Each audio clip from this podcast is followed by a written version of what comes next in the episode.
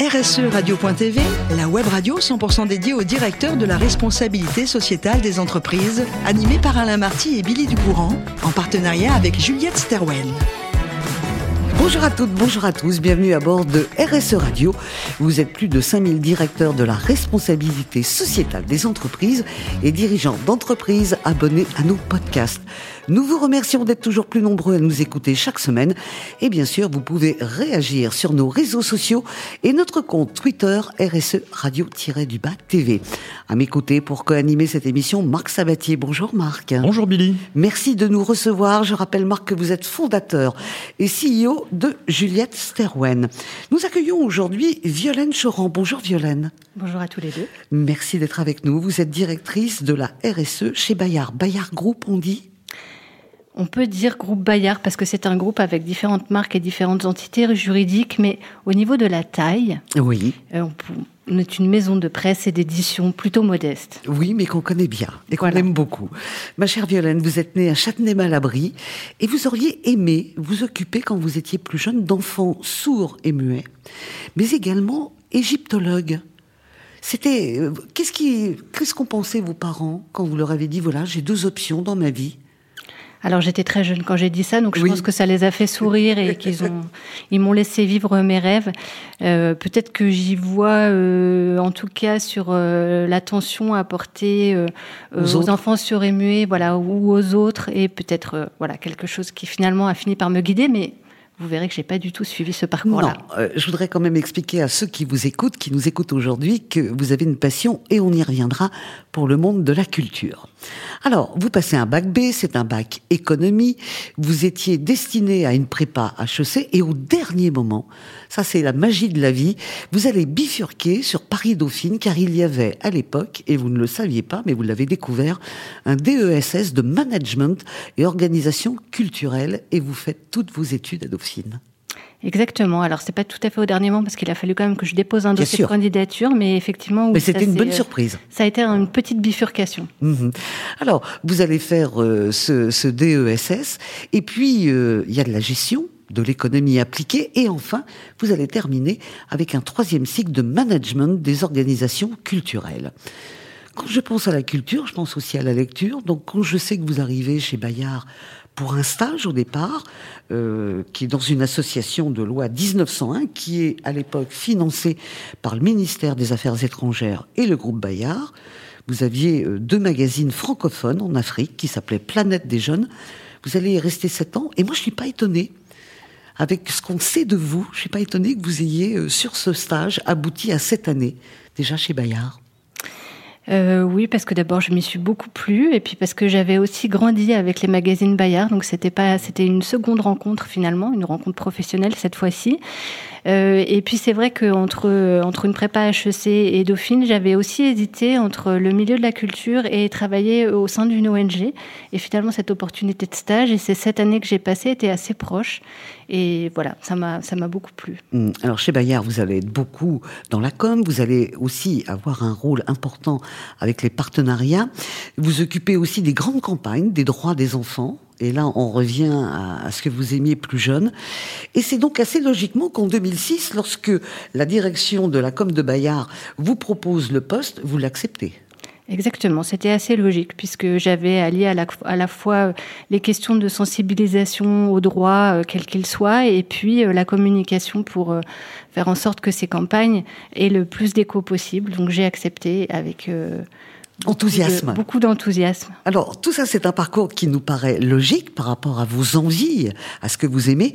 Comment, à partir de 2010, euh, vous passez à la responsabilité euh, sociétale, à la RSE alors par appétence euh, personnelle, par euh, aussi très grande sensibilité à ces sujets, et aussi euh, grâce à Bayard où on a souvent l'occasion quand on a un sujet de prédilection et quand on a des idées à proposer autour d'une thématique de pouvoir l'attraper. Et donc de pouvoir proposer de travailler sur ces sujets-là au, sein de la direction à laquelle j'appartenais à l'époque et d'attraper le sujet. Alors en 2010, c'était encore un peu balbutiant. Euh, et puis petit à petit d'être missionné euh, par la direction euh, pendant quatre années pour mettre en place des outils, développer de plus en plus le formalisme autour de ces sujets-là. Et à, l'issue de, ces quatre années, encore une fois, une chance qui m'a été donnée par Bayard, c'est-à-dire que j'ai posé l'ambition que la RSE devait être stratégique et qu'on ne devait pas toujours courir après soit la réglementation, soit des erreurs, des corrections qu'on aurait pu faire jusque-là, mais qu'il fallait que euh, ce sujet-là soit présent à chaque moment où se dessine et se dessine, euh, se décide une, une, une action, une qui se prend une décision. Et voilà. Donc j'ai proposé qu'on crée une direction ad hoc à ce moment-là. Et ça a été accepté. Et ça a été accepté. Et eh ben voici les questions de Marc. Alors d'abord, ça me fait très plaisir de parler avec la directrice RSE du groupe Bayard parce que aussi bien moi que mes enfants, on a été bercés par vos publications. C'est sans doute le cas de, beaucoup de monde. Et ça m'amène à ma première question. Vu euh, son métier, son positionnement, euh, Bayard a une mission euh, très claire, en tout cas à mes yeux, en particulier autour de l'éducation, de la créativité, du développement de l'imaginaire. ça aide à découvrir même la lecture pour les plus jeunes. J'ai vu d'ailleurs que vous étiez devenu une entreprise à mission au sens de la loi Pacte, fin 2022.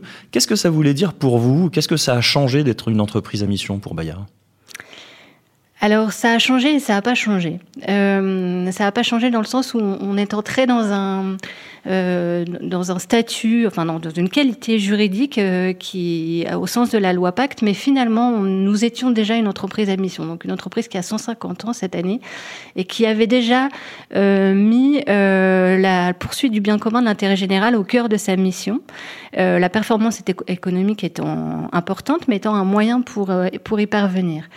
Euh, et puis, ça faisait chaque année, ben, en 150 ans, forcément, on renouvelle sa raison d'être. Donc, c'était aussi une occasion de retravailler sur notre mission, sur notre raison d'être. Donc, on l'a fait pour ces raisons-là. Mais ça change aussi dans le sens où, euh, à la fois, ça sécurise euh, cette mission qu'on pose, et puis ça nous engage à aller plus loin et à faire des choses différentes et à, voilà, vraiment aller encore plus loin que ce que l'on pourrait faire dans le cadre de nos activités. Donc, ça change et ça change pas, les deux. D'accord, je comprends bien. Ouais.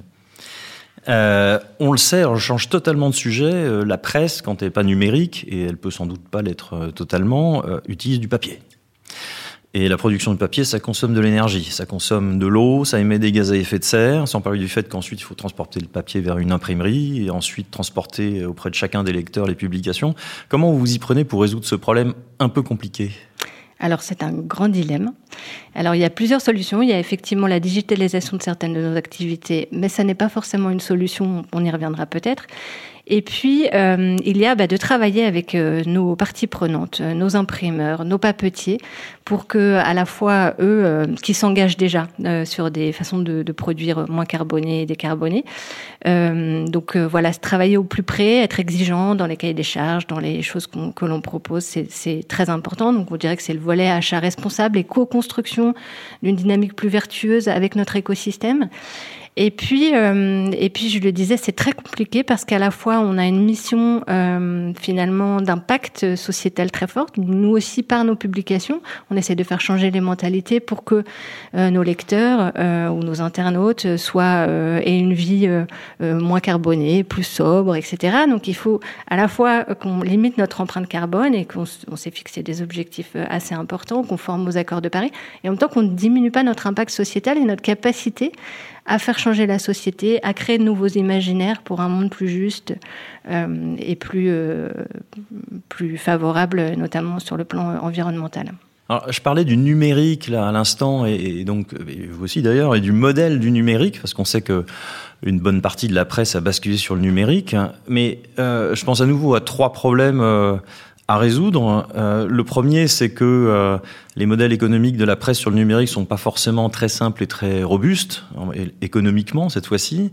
Le numérique a aussi un, un impact carbone important. Et puis euh, dernière chose, comme vous avez pas mal d'enfants dans votre cible, emmener très vite les enfants sur le numérique, on sait que ça n'a pas que des avantages.